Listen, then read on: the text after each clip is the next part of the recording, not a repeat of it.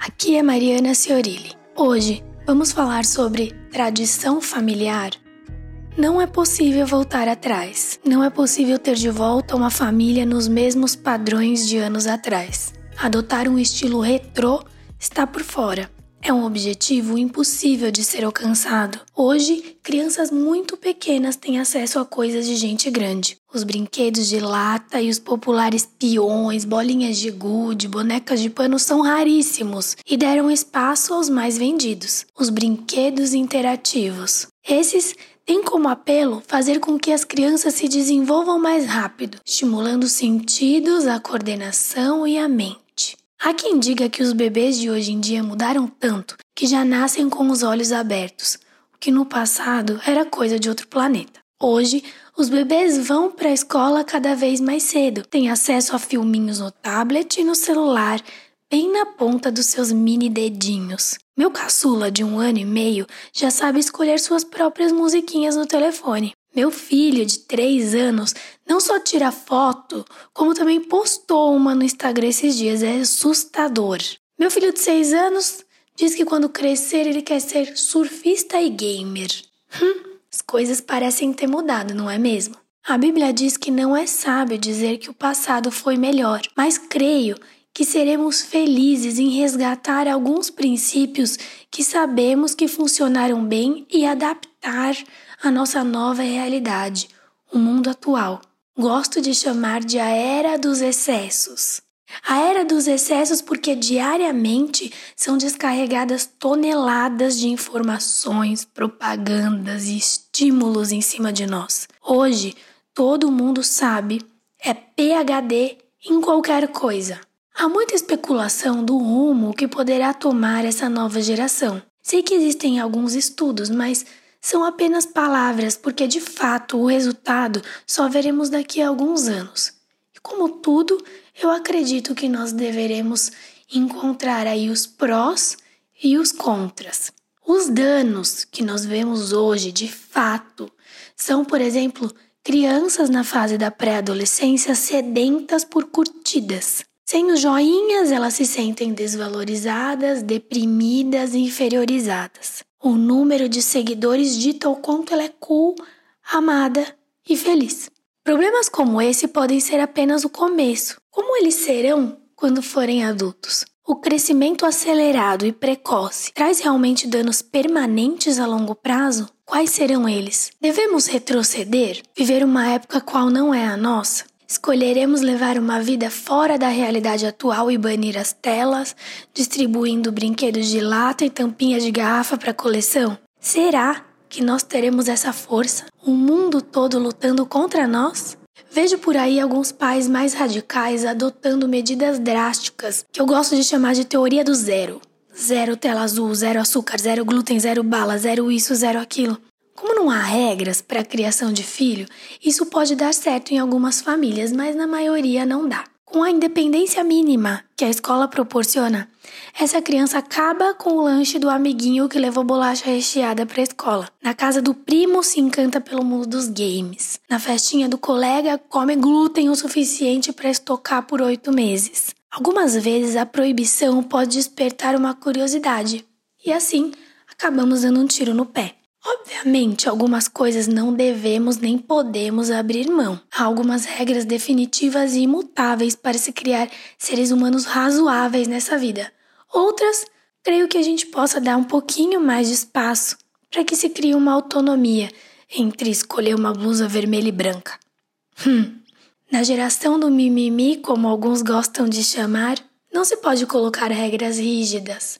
Deve-se dar espaço, respeitar opiniões e dar liberdade a seres humanos que não sabem ainda fazer xixi sozinhos. Será razoável? Bem, qual é então a solução para os problemas que o mundo atual nos traz? Como proteger nossas crianças das armadilhas do excesso? Do excesso de estímulo, de telas, excesso de doce, excesso até de zelo, de cuidado, excesso de escolhas, excesso de mimimi. Como deixar que as crianças aprendam sobre frustração sem se deprimir? Que aprendam sobre dor sem se machucar? Na minha opinião, o segredo está na união familiar, na estrutura do lar. O segredo está na tradição, nas bases da família. Para criar filhos saudáveis e felizes é preciso ter a raiz da família saudável e feliz, e essa raiz são os pais.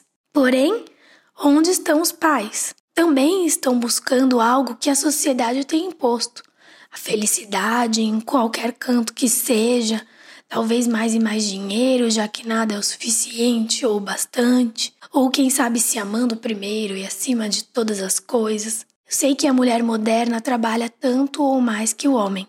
Os homens cuidam tanto ou mais da casa que a mulher e os filhos. Tarefas divididas, direitos iguais. Cuidado, não tenho nada contra nenhuma dinâmica que fuja da tradicional família. Mulheres independentes é lindo, maridos que apoiam mais lindo ainda, mas eu acredito que exista um limite, uma balança a qual devemos levar em conta em cada fase da nossa vida.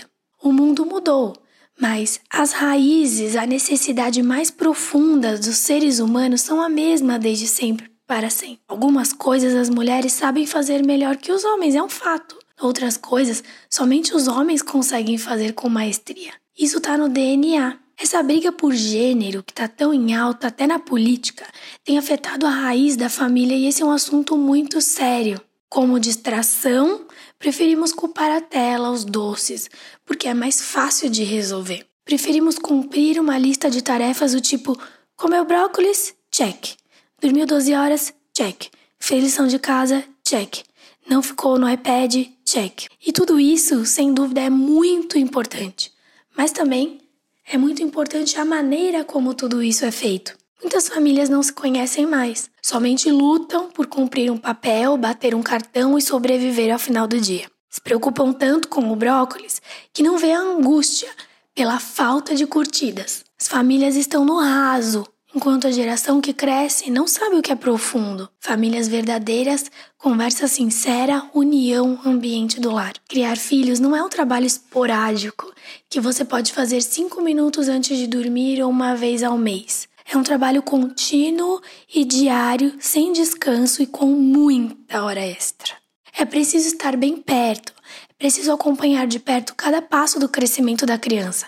Cada fase do desenvolvimento requer um cuidado especial. Só os olhos dos pais conseguem ver certas coisas que ninguém mais vê. E é por isso que o mais importante a se resgatar com a modernidade é a relação pai, mãe, filhos. A união da família é extremamente importante e ela deve ser colocada em primeiro lugar na lista de prioridades, porque a única coisa que não volta atrás é o tempo.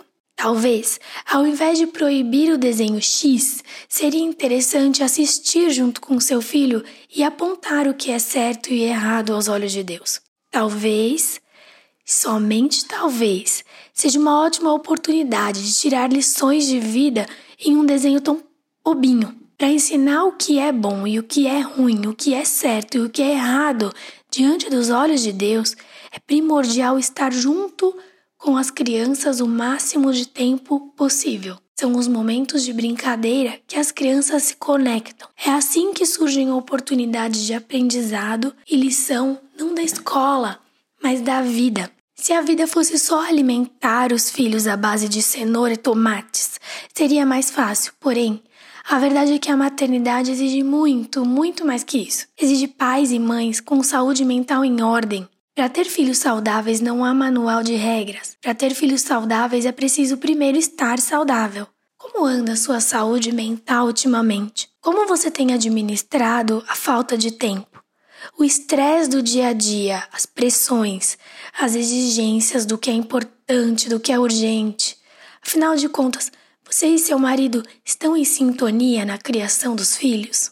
A saúde mental está totalmente ligada com o relacionamento com Deus. Deus precisa te direcionar, te orientar, porque sozinhas nós não conseguimos mesmo, é muito difícil. Acredito que seja muito mais gostoso fazer um discurso dizendo que devemos alimentar melhor as crianças e tirar eles da tela. Mas mais do que qualquer coisa, precisamos cuidar do coração dos nossos pequenos, o que dá mais trabalho. A mudança do seu filho requer uma mudança primeiro em você. Não hesite em pedir ajuda, não tenha medo. Não tenha medo de se expor, não fique na defensiva quando for buscar a ajuda de um psicólogo ou de um pastor que diga que você está errada. Todo mundo erra. E os erros são para serem encarados de frente. Muitas coisas podem parecer impossíveis e talvez você pense que no seu dia a dia isso nem se aplica. Mas acredite, Deus te dará estratégias. Procure por Ele. Não descanse até encontrá-lo. Deus quer falar com você ele não te abandona em nenhuma circunstância da sua vida. Ele não te abandona em nenhum momento. Entregue sua vida nas mãos dele. Confie. E se você ainda não adquiriu o livro Amor Perfeito, saiba que ele está disponível pelo site www.marianaciorile.com.br. Se for mais fácil, pegue um atalho pelo link na bio do meu Instagram, arroba Mariana Ciorilli. Que o amor perfeito de Deus transforme a sua história.